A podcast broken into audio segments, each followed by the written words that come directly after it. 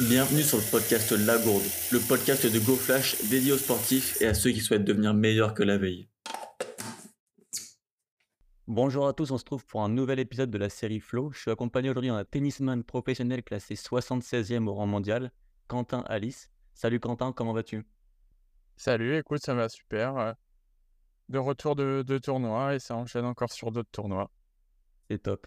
Euh, je suis ravi d'échanger avec toi, donc euh, déjà un grand merci d'avoir accepté l'invitation. Pour commencer cet épisode, du coup, je vais de te présenter aux auditeurs et plus particulièrement ton, parcours sportif. Alors, j'ai 26 ans aujourd'hui, euh, je suis classé 76e joueur mondial à l'ATP. J'ai été 61e euh, joueur mondial euh, meilleur en début d'année.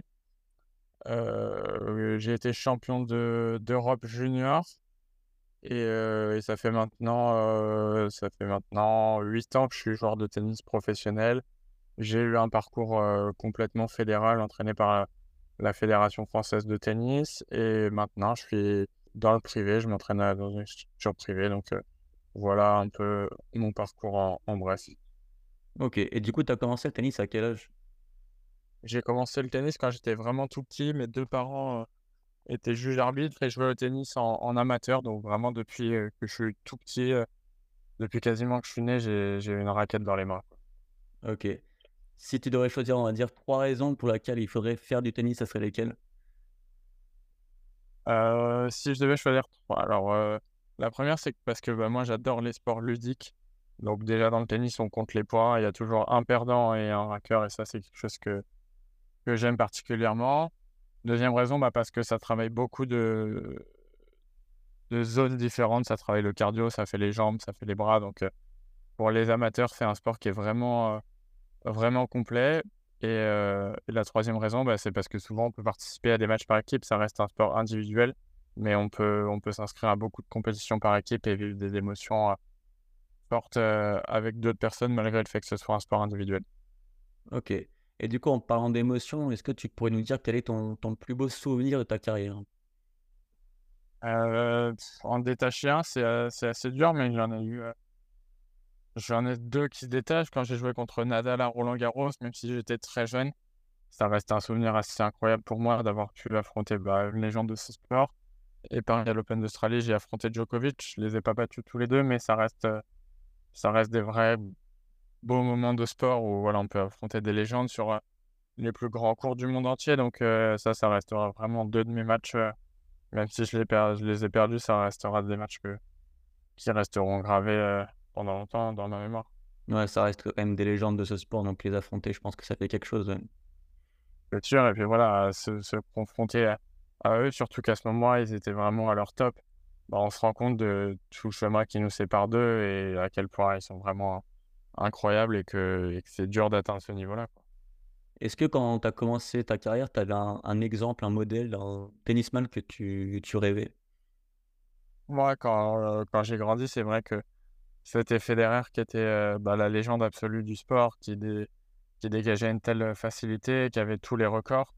Et se dire qu'aujourd'hui, ben, c'est plus que le troisième euh, meilleur joueur de tous les temps, c'est quand même assez incroyable parce que bah, quand tu grandis avec une star comme Federer, je pense que pour tout le monde, même les gens qui connaissent pas trop le tennis, tout le monde connaît Federer et, se rend compte à quel point il, avait déjà marqué euh, le, le tennis. Mais aujourd'hui, voilà, c'est dire que entre guillemets, il est que troisième avec la carrière incroyable qu'il a eue. C'est c'est c'est faux de se dire qu'en ce moment, on connaît quand même euh, des joueurs de tennis qui qui vont marquer le, le sport euh, pendant très très très longtemps. Et tu penses qu'on est dans la période de l'âge d'or du tennis ou est-ce que c'était un petit peu avant, du coup, comme tu disais, où que Federer, Nadal, Djokovic étaient à leur euh, prime? Ou est-ce que tu penses que c'était plus ancien ou plus récent? Bah, ce qui est dur, c'est que voilà, dans les années, dans les années 2090, bah, on pensait déjà qu'il y avait des légendes qui, avaient des records qui ne jamais battus. On pensait que Pete Sampras, son record, il tomberait jamais. Et finalement, il y a, trois mecs qui ont, qui battu son record. Donc, c'est dur à dire. Mais voilà, je pense que ce qu'on fait, euh, Nadal, Federer et Djokovic, euh, ça reste quand même quelque chose d'incroyable et que ça va être, euh, ça va être quand même assez dur d'aller chercher ces, ces records-là. Ouais, c'est clair. Du coup, on va passer maintenant à la partie qu'on appelle le flow dans le podcast. C'est-à-dire que tu vas raconter toutes tes sensations euh, physiques et mentales que tu te rappelles, du coup, lors de soit le match contre Djokovic, soit le match contre Nadal, lors de ton meilleur souvenir, on va dire euh, alors c'est plus contre, contre Djokovic parce que contre Nadal, j'étais euh, vraiment très jeune, j'avais 18 ans et maintenant avec du recul, je n'ai pas suffisamment profité du moment, j'étais un peu trop inhibé. Euh, c'est quand même stressant de rentrer sur le central de Roland Garros contre bah, la légende qui est Rafael Nadal sur ce cours-là. Donc avec du recul, j'ai pas assez profité. Mais par contre, quelques mois après, quand j'ai affronté Djokovic, je jouais très bien, lui aussi. Et et le match s'est vraiment équilibré. Et à un moment donné, j'étais vraiment dans une sensation où bah, j'avais l'impression d'être à ma place, alors que finalement, bah, il y avait beaucoup de, de, classes d'écart qui nous séparaient. J'avais un classement qui était très loin du sien et que lui avait déjà gagné plein de grands chelems. Mais voilà, le match s'est équilibré. J'ai réussi à l'emmener jusque, jusque dans le tie-break. Et à ce moment-là, voilà, on se sent incroyablement bien. On se dit qu'on a même peut-être une chance de gagner un set. Et on commence à rêver à quelque chose qui est probablement inatteignable, mais voilà, c'est dans ce genre de grand match où bah, on se transcende, on joue notre meilleur tennis et on arrive à bousculer un des meilleurs joueurs du monde et cette sensation, elle est vraiment incroyable. Ça donne beaucoup de confiance, ça donne euh, une sensation de, surmotivation pour la suite et se dire voilà, qu'on a réussi à, même si c'est que l'espace de, de 1 set, d'embêter un des meilleurs joueurs du monde, ça procure une telle, euh, une telle émotion de joie et de plaisir à ce moment-là qui est, qui est, assez indescriptible et qui donne vraiment envie de, de repartir s'entraîner très dur et qui, bah, c'est ce genre de match qui nous pousse à nous entraîner tous les jours quand il fait pas beau, quand il fait froid, quand c'est plus dur. Et voilà, on rappelle ce genre de match, ce genre de, chance, de sensation qu'on a eu. Et après, ça décuple l'envie de, de retourner s'entraîner dur. Et du coup, dans, dans ces moments-là, tu entends le public derrière toi? Est-ce que tu fais un avec lui ou est-ce que justement tu essayes de ne pas l'écouter? Je sais pas. Bah, quand tu rentres sur quand tu joues à Roland contre Nadal, le public, il n'est pas forcément pour toi, donc c'est un petit peu partagé. Mais voilà, quand, quand tu es en Australie et que tu es le petit Français qui est en train d'essayer de créer la surprise, bah, c'est sûr que tu te sers vachement du public, ils créent ton nom. Dès que tu fais un coup gagnant, dès que tu fais un bon point, ils sont là. Donc, tu essaies vraiment de te servir de cette énergie positive et tu sens vraiment qu'elle te porte et qu'elle te transcende et qu'elle euh, elle te permet d'aller chercher des balles que tu remettrais pas en temps normal ou de, de, mieux jouer, de te sentir vraiment dans, une atmosphère euh, assez indescriptible et qu'on ressent euh, assez rarement dans une carrière. Ouais. Et euh, on dit souvent du coup que le tennis c'est le sport le plus mental. Est-ce que c'est vrai pour toi? Est-ce qu'à haut niveau les différences se font principalement dans la tête, on va dire? Bah, Je pense que le tennis et le golf, c'est deux sports assez équivalents qui sont très durs où on a beaucoup, beaucoup de points ou de balles à jouer, qu'on a beaucoup, malgré tout, de temps mort entre les points, qu'on peut se poser un milliard de questions, qu'on est tout seul sur le terrain pour y répondre. Euh, tous ces temps morts, ils sont difficiles à gérer parce qu'on a toujours un point important, une balle de set, une balle de match, une balle de break. On peut toujours réfléchir, on peut toujours se dire ah, j'aurais dû faire ça, je vais faire ci, je vais faire ça. Et au final, là, on va réussir à penser, mieux on va réussir à jouer. Mais c'est toutes ces phases arrêtées dans le tennis qui sont difficiles où on peut se poser plein de questions, on peut se dire ah je mène, ça va, ça va aller. C'est là où tu commences à, à stresser un petit peu et à arrêter de faire les bons choix. Donc euh, je pense que ouais, c'est un sport qui est difficile où, en termes de, de confiance en soi, il faut vraiment l'avoir du début à la fin et, pas se poser de questions quand on perd ou alors même quand on gagne pour, euh, pour continuer à jouer son, son tennis et pas, pas se perdre au fil du match comme tu l'as dit, déjà, un match de tennis, c'est super long, donc tu as beaucoup de, temps mort. Est-ce que toi, tu arrives à lâcher prise pendant les pauses ou est-ce que tu restes plutôt concentré pendant tout le match? Enfin, Je sais pas si c'est possible. Est-ce que tu as des moments de doute? Je sais pas comment ça se passe. Bah, surtout sur des matchs euh, en 5-7 comme à Roland-Garros où parfois on peut jouer 4-5 heures. C'est très difficile de tenir la même concentration pendant cette durée-là. Après, voilà, c'est essayer d'avoir le, moins de sauts de concentration ou le, le moins de baisse d'énergie possible sur, euh, euh, sur le temps de jeu, mais voilà, quand tu commences un match de tennis, tu sais pas quand tu vas le terminer. C'est ça qui est, qui est, difficile par rapport au, sport où, où, tu sais la durée d'un match. Là, tu sais pas pour combien de temps tu vas en avoir. Moi, je suis quelqu'un qui, qui suis assez dynamique entre les points, qui suis assez même dynamique dans ma façon de penser. J'essaie toujours de, de me parler à moi-même, d'avoir pas mal de pensées. J'essaie le plus positif possible, mais voilà, je suis quelqu'un qui suis entre les points assez dynamique. Parfois, ça peut me me coûter une petite perte d'énergie. Mais, euh, mais moi, je suis plus ce joueur de joueur voilà, qui se parle, au change de mon côté, qui essaye de dire voilà, fais ci, fais ça, continue ça. Euh, bah, parce que parfois, on reste pendant 4 heures où on est tout seul sur le terrain. Donc, je pense que c'est dur de, de rester calme et de. Ouais, on n'a personne avec qui interagir pendant, pendant les longs matchs. Donc, moi, ça, c'est ma façon de, de rester concentré, de me dire des petites phrases, des petites phrases positives ou, même parfois j'ai des petites phrases qui sont notées dans mon, dans mon sac de tennis et j'hésite pas à les relire sur certains choix de mon côté. Et du coup, toi, tu fais recours à un préparateur mental ou pas? Euh, J'ai pas vraiment de, préparateur mental. moi, j'estime que je voyage suffisamment de semaines avec mon, mon coach tennis et que c'est lui la meilleure personne qui, qui pourra me conseiller pendant les matchs parce que c'est lui qui est quasiment tout le temps avec moi toute l'année. Donc c'est avec lui que j'essaie d'avoir des discussions portées plus sur le mental, euh, portées sur la façon de gérer les moments importants. Je pense que pour moi, la meilleure personne qui puisse me conseiller là-dessus, c'est lui parce que bah, c'est, c'est lui qui me voit toute l'année et c'est lui qui, qui aura les cartes en main pour me parler s'il a besoin de me parler à un moment donné bah, pendant un match parce que bah, si je bosse avec un préparateur mental, il me connaîtra moins bien et il me verra moins souvent jouer et ce sera pas lui qui pourra me parler pendant les matchs. Donc, moi, ma stratégie, elle est plus de, de faire cette partie mentale avec mon, mon entraîneur tennis. Ok, ça peut se comprendre. Et du coup, nous, on ne voit pas forcément à la télé quand on regarde les matchs, mais est-ce qu'il y a beaucoup de communication joueur-entraîneur pendant un match? Ça, ça dépend vraiment de, du coach ou du joueur, ce que le, que le joueur a envie d'entendre ou pas d'entendre. Euh, avec mon coach, on communique pas beaucoup, mais voilà, je sais que je sais qu'une petite phrase de temps en temps, ça peut vraiment me relancer. Ou parfois, on a juste euh, besoin d'entendre des, des, des, paroles positives ou même juste un petit encouragement, un petit truc. Et voilà, c'est bah, c'est vraiment lui qui me connaît, qui sait ce que j'ai besoin, qui sait même parfois me rentrer un peu dedans quand quand le match n'est pas forcément bon, quand il attend plus de moi sur un match. Donc euh, voilà. Mais moi, je suis pas le joueur, le, joueur de joueur qui aime euh, qu'on parle trop trop non plus pendant le match.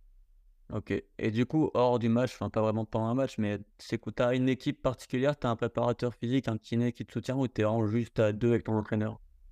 Euh, J'ai un préparateur physique et un entraîneur tennis.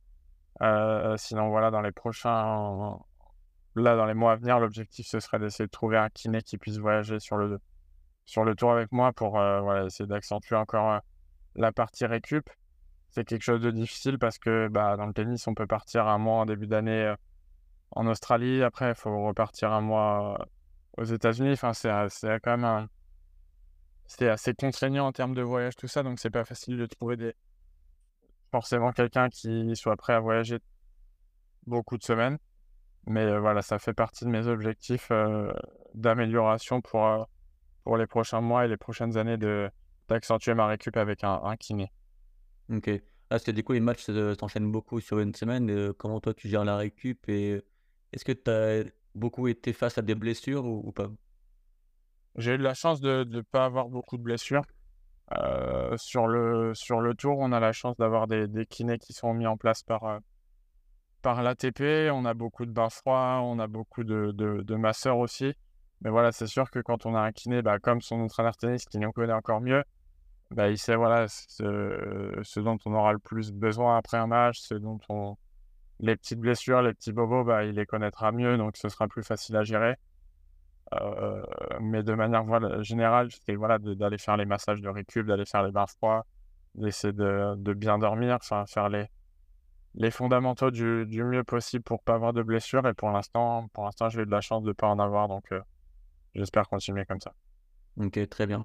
Et du coup, euh, une question un peu plus générale pour toi, est-ce que ta saison 2023 actuelle, c'est ta meilleure saison jusqu'à maintenant?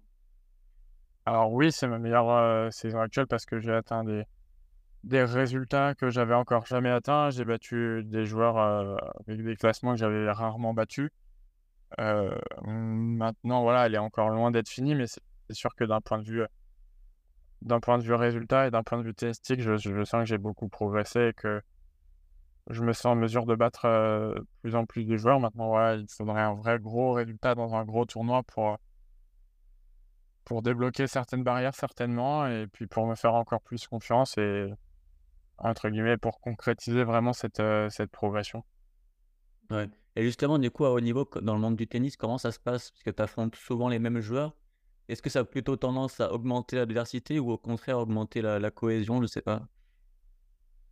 Euh, on est, on, on s'entend globalement plutôt bien, mais voilà, il y a, ça reste quand même entre guillemets des clans où par exemple les Français restent entre eux, les, les Américains entre eux. Voilà, il y a des joueurs qui s'entendent, plus ou moins bien entre eux. Euh, après, plus tu affrontes un joueur, plus tu le connais. Donc après, le, je pense que le, une fois que les deux joueurs connaissent bien leur jeu, bah, le match il sera encore plus compliqué par, euh, quand on joue un joueur pour la première fois qu'on ne connaît pas trop. Donc c'est pas trop euh, ses points forts. On l'a vu probablement un peu à la télé ou en vidéo. Mais plus tu joues un joueur, plus je pense que le, le match est difficile pour les deux parce que bah ils connaissent les points forts, les points faibles, donc euh, chacun va l'utiliser du mieux, du mieux possible et, et, le match sera plus compliqué pour les deux. Ouais. Et du coup, avec les, les, joueurs français, comment ça se passe? Vous voyez seulement pour les matchs ou est-ce que vous avez des stages ensemble ou, ou pas? Non, bah comme, comme on est un sport individuel, on n'a pas vraiment de, de, de stage de cohésion comme il peut y avoir dans les sports, euh, les sports collectifs. Après, voilà, on, a la Coupe Davis où bah, voilà, c'est une épreuve euh, où on représente la France par équipe, mais ça reste que, que très peu de semaines dans l'année. Après, on a la chance, nous les Français, de très bien s'entendre euh, les uns avec les autres. On est beaucoup habités à Paris, on s'entraîne quasiment tous au Centre national d'entraînement à côté de Roland Garros, donc on, on connaît tous très bien. Et euh, c'est un vrai plus pour voyager toute l'année, avoir des potes sur le circuit, pouvoir aller dîner, pouvoir aller, euh, euh, aller regarder même, ça, on va voir les matchs des uns des autres, on, on s'encourage. Donc ça, c'est quand même plutôt positif parce que je pense que faire le circuit tout seul toute l'année, c'est encore plus compliqué et, et c'est vraiment dur à la longue. Et je sais que des fois, toi, tu joues en double aussi également. Est-ce que tu préfères jouer en double ou en simple? C'est quoi la différence, la grosse différence pour toi? Bah, c'est vraiment deux disciplines qui sont qui sont vraiment opposées. Voilà, le, le double, c'est vraiment une discipline à part entière et, et aujourd'hui, les, meilleurs joueurs de double, bah, ils font que ça, quoi. Il y a très peu de joueurs qui font et du simple et du double. Euh, J'aime bien faire un peu de double de temps en temps, mais moi, je fais surtout beaucoup, beaucoup de simple. Ça peut m'aider le double de temps en temps à me, remettre un peu en confiance quand j'ai pas forcément joué beaucoup de matchs en simple. Ça me permet voilà, de faire quelques matchs en plus. Mais sinon, voilà, c'est vraiment deux disciplines qui, qui, restent très à part entière. Et euh, voilà, le simple reste beaucoup plus physique et le double, c'est beaucoup de services, beaucoup de volets, des échanges très courts avec un temps de réaction primordial. Mais, euh, mais aujourd'hui, c'est de plus en plus difficile de faire les deux, tellement les, les matchs en simple sont devenus durs physiquement. De repartir après faire un double, c'est assez compliqué. Est-ce que jouer en double fait du tennis un sport collectif ou ça reste un sport individuel selon toi? C'est un sport euh, collectif mais assez particulier parce qu'on voit qu'il y a beaucoup beaucoup d'équipes qui changent et qui euh, changent de partenaire dans l'année. Donc c'est un sport euh, certes collectif mais où il y a beaucoup beaucoup de changements d'équipe comparé au vrai sport co où voilà, quand tu es dans une équipe, tu restes Enfin, tu as un contrat, là, il n'y a pas de contrat. Quoi. Si les deux joueurs ne s'entendent plus au bout d'un tournoi, ils peuvent changer. S'ils estiment qu'ils ne jouent pas bien ensemble, ça peut aller très vite. Et euh, les meilleures équipes du monde, elles, évoluent en général pendant au moins une année ensemble et elles font le point à la fin de l'année. Mais à des niveaux un peu moins bons, on voit beaucoup de changements, de, de changements d'équipe. Donc, c'est un sport individuel dans un sport co, je pense. Ok. Et euh, pour t'amener, c'est quoi ton prochain objectif là? Bah, mon objectif là de, de fin de saison, ce serait d'intégrer le top 50 mondial. Euh, Aujourd'hui, je dois être entre 75 et 80. Et, euh, et, puis, un de mes vrais objectifs, ce serait de faire un gros résultat dans un tournoi du Grand Chelem dans, bah, dans, les, prochaines, euh, dans les prochaines années. C'est vraiment ce sur quoi je bosse dur, d'essayer de m'améliorer encore physiquement, d'être encore meilleur physiquement et voilà, de, de gérer les longs matchs euh, en Grand Chelem où il y a souvent beaucoup de pression. C'est des matchs où il y a beaucoup de rebondissements. Donc euh, voilà, c'est ce qui me tient à cœur dans les, dans les prochaines années de, de faire un gros résultat dans un tournoi du Grand Chelem. Ok, très bien. Là, c'est quoi ton prochain tournoi que, que, tu vas avoir prochainement? Ça va être euh, Wimbledon dans une semaine maintenant. Ok, très bien. Bah, pour conclure cet épisode, est-ce qu'à travers ton parcours, tu pourrais nous donner un ou plusieurs conseils pour les sportifs qui nous écoutent? Moi, si j'ai un conseil, c'est de dans les moments les plus, les plus difficiles, où voilà, les résultats n'étaient pas là, le plaisir était un peu moins là. Ça a été vraiment de me recentrer sur pourquoi je fais ça, pourquoi j'en suis là aujourd'hui, qu'est-ce que j'ai vraiment envie de faire. Et me...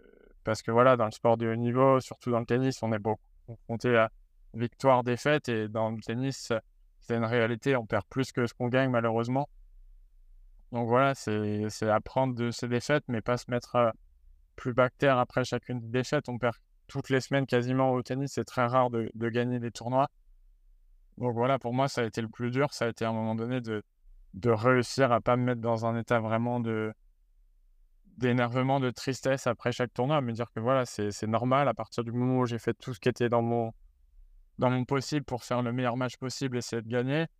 Bah voilà, on, on perd souvent. Maintenant, savoir pourquoi j'en suis là, continuer à prendre du plaisir, retourner à l'entraînement à prendre du plaisir. Et je pense que depuis que voilà, j'ai vraiment cette notion de plaisir le plus possible au quotidien et que je sais pourquoi je me lève le matin et que je vais à l'entraînement avec la banane sans voilà me prendre euh, forcément la tête sur ah, le tournoi d'avant, le, mois précédent, il n'a pas été bon en termes de résultats. Bah, je pense que sur une année et sur une carrière, ça, ça a beaucoup d'importance. Savoir pourquoi on va sur, euh, sur le terrain, pourquoi on va à l'entraînement et toujours avoir euh, un maximum la banane et le sourire à l'entraînement. Je pense que ça change beaucoup dans sa façon de s'entraîner, dans sa façon de récupérer et au final dans les résultats. Ouais, je pense qu'on en revient toujours au même à chaque fois dans les conseils des différents épisodes, c'est que faut prendre du plaisir. Si on ne prend pas de plaisir, c'est qu'on ne fait pas la bonne chose. Donc vraiment, prenez du plaisir quoi, dans ce que vous faites. les, gens, ils se rendent pas compte que c'est pas des phrases bateau et que vraiment, quand, quand l'état d'esprit change et qu'on arrive à l'entraînement, ah voilà, en se disant, je vais faire le max aujourd'hui, ce sera peut-être une mauvaise journée, je vais peut-être pas très bien jouer. à partir du moment où je suis à fond et que j'arrive avec avec un état d'esprit positif, bah voilà, ce sera que du positif. Et après, bon, bah, on a le droit de rater, on a le droit de faire des mauvais matchs, on a le droit d'avoir des mauvaises journées, mais, mais c'est vraiment pas des phrases bateau. Pour moi, ça a été vraiment un élément déclencheur. Et depuis que, depuis que j'essaye de me l'appliquer le plus possible et que mes coachs me, me le rabattent quand voilà, je suis sur le terrain, je suis un peu trop négatif et tout. Et si quand j'avais commencé à jouer au tennis il y a 20 ans, on m'aurait dit que j'en serais là aujourd'hui, j'aurais largement signé. Donc euh, voilà, il n'y a pas de quoi s'énerver après un mauvais match ou après un mauvais tournoi. Ouais, je suis entièrement d'accord avec toi. Donc, vraiment, le plaisir, c'est la clé principale, on va dire. Exact. Et bah, je te remercie du coup pour le temps que tu m'as accordé. C'était vraiment un plaisir d'échanger avec toi. Donc, n'hésitez pas à suivre Quentin Alice sur Instagram pour l'encourager, donc pour suivre ses prochains tournois du coup à Wimbledon. Merci à toi. Et on va suivre les prochains podcasts que j'adore sur ton Instagram également. C'est super gentil. Et bah, salut, à bientôt. Ciao, bonne journée. Merci d'avoir écouté le podcast jusqu'au bout. Je te fais ce petit message simplement pour te dire que cet épisode a été tourné il y a deux semaines. Donc Quentin Alice a effectué son tournoi Wimbledon cette semaine et a fait un super parcours. Il a été jusqu'au troisième tour. Il a perdu contre le numéro 8 mondial, contre Yannick Sinner. Il a quand même gagné un set, donc franchement un grand bravo à lui. Il s'est très bien battu, un très beau match à regarder franchement c'était super. Donc encore merci à lui et merci à vous d'avoir écouté. À très bientôt. C'était la gourde de GoFlash. Retrouvez plus de contenu sur le compte Instagram goflash.off.